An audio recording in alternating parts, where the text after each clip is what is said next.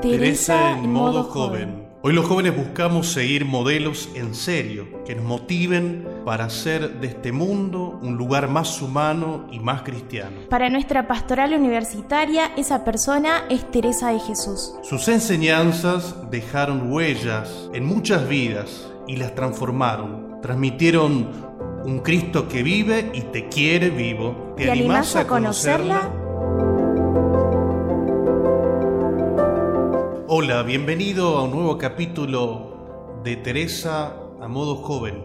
Hola Cande, ¿cómo estás? Hola padre, ¿cómo estás? Qué bueno estar aquí hoy y que agradecer al que está detrás, sí, que nos está escuchando y esperamos que este podcast sea de mucha bendición para vos. Así que contanos padre, ¿qué vamos a ver hoy? ¿Qué vamos a charlar? Hoy vamos a ver algo súper interesante que nos invita a pensar Teresa en el amor a los demás.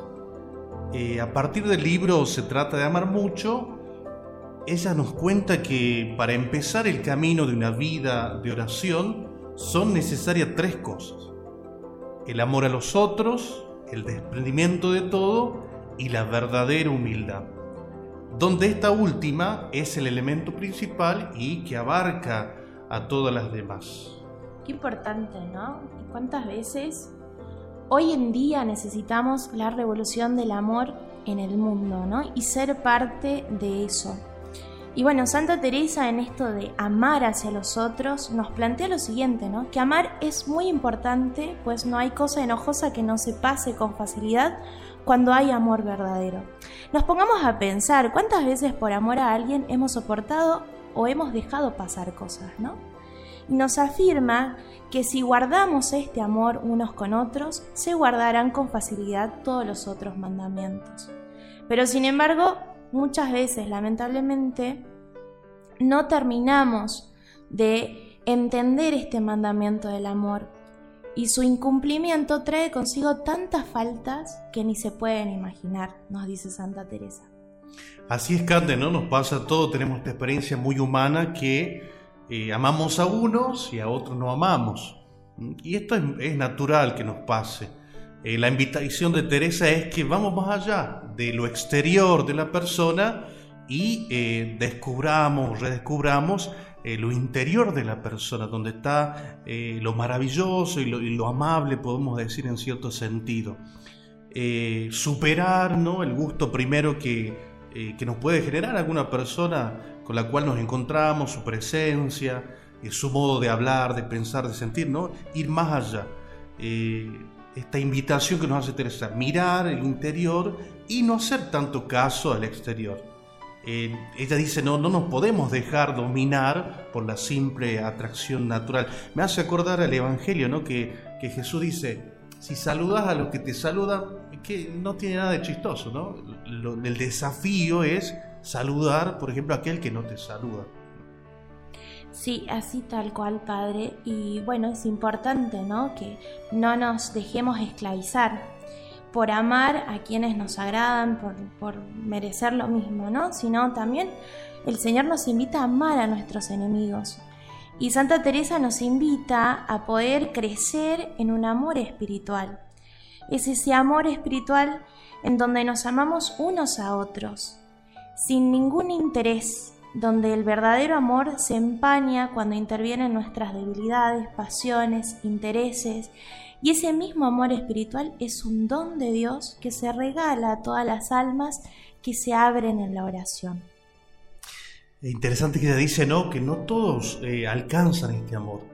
Uno puede pensar, bueno, eh, ¿por qué no? Porque, no porque no, no estemos capacitados, sino porque muchos no logran conocer ese amor, no logran eh, redescubrir esa posibilidad que tenemos como, como, seres humanos de ir más allá de este amor natural. Eh, esto hace que la persona, cuando ama con un amor espiritual, se vuelvan generosas en su modo de ser. No se detienen, dice Teresa, en la hermosura del cuerpo, eh, les parece que amar lo exterior solamente amar a una sombra, y si amar una sombra no sería verdadero seguidor de Cristo, ¿no? Nos habla ella claramente. Y es interesante también lo que ella nos dice que los que llegan a ese amor perfecto, a ese don de Dios, se disgustan de que otros los amen, porque no ven en sí mismos nada que sea de valor. Temen que los otros lo tomen por algo valioso cuando en realidad no lo son. Sienten ser motivo de fraude para los otros. Entonces muchas veces nos plantea esto, ¿no? ¿Cuántas veces tenemos una gran ceguera en que otros nos quieran? Y también nos plantea esto de la libertad del amor perfecto. Padre, ¿qué nos puedes decir al respecto? El verdadero amor es aquel que busca el mayor bien para todos los que los rodean, ¿no? Rompe eh, barreras, rompe límites, no se conforma con poco, no es un amor así pequeño, chiquito, un amor como al contrario, un amor que sale de la comunidad, un amor que va a amar a aquel que podemos decir que no se merece que se ame, que se lo ame, o aquel que no está dispuesto incluso muchas veces a, recibir ese amor. No le importa nada ser estimado o despreciado, el que ama realmente con este amor eh, perfecto, este amor libre.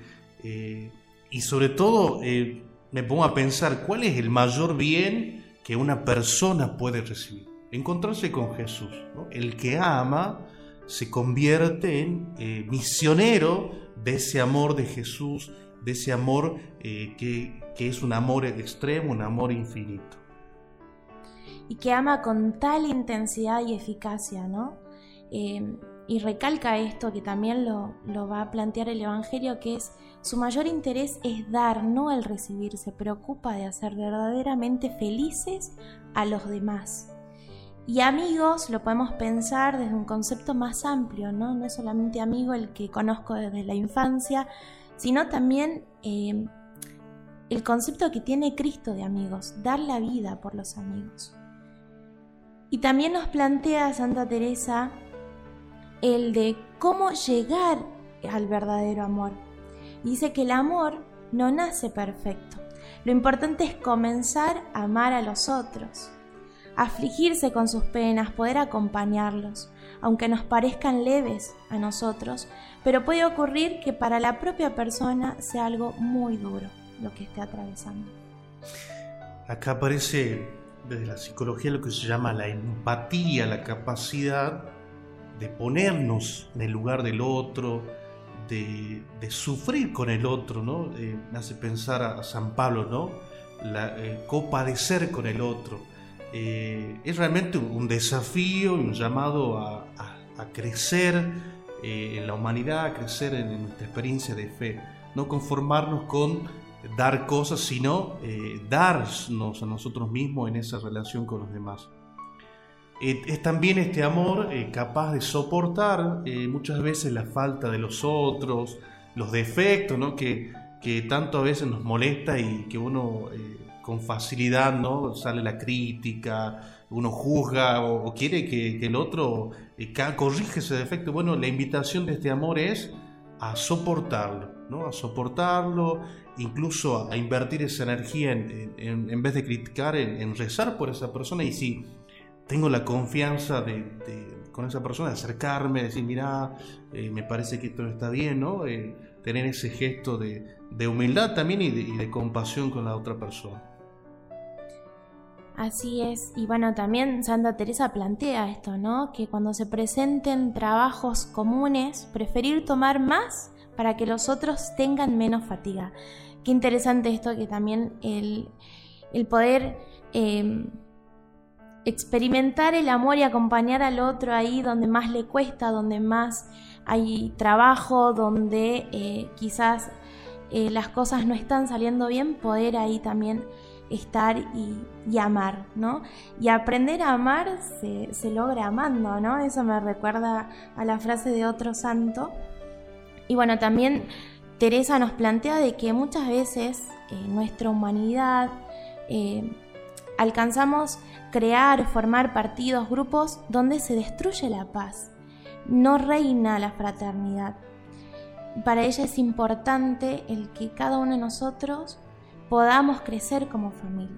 Y por eso te queremos dejar algunas preguntas al final de este podcast para que puedas pensar y reflexionar. Una de las preguntas puede ser, eh, ¿a quién se me invita a amar hoy?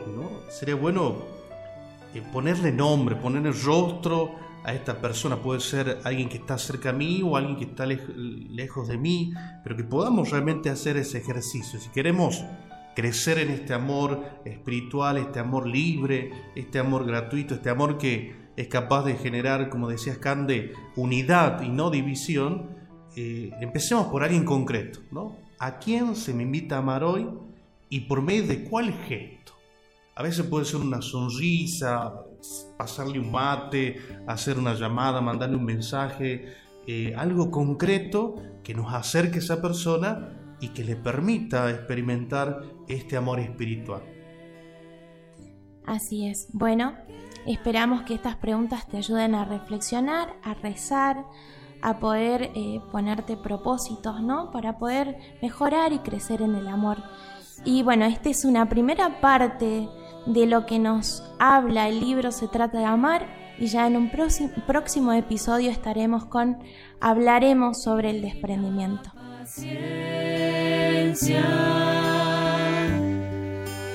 que todo lo alcanza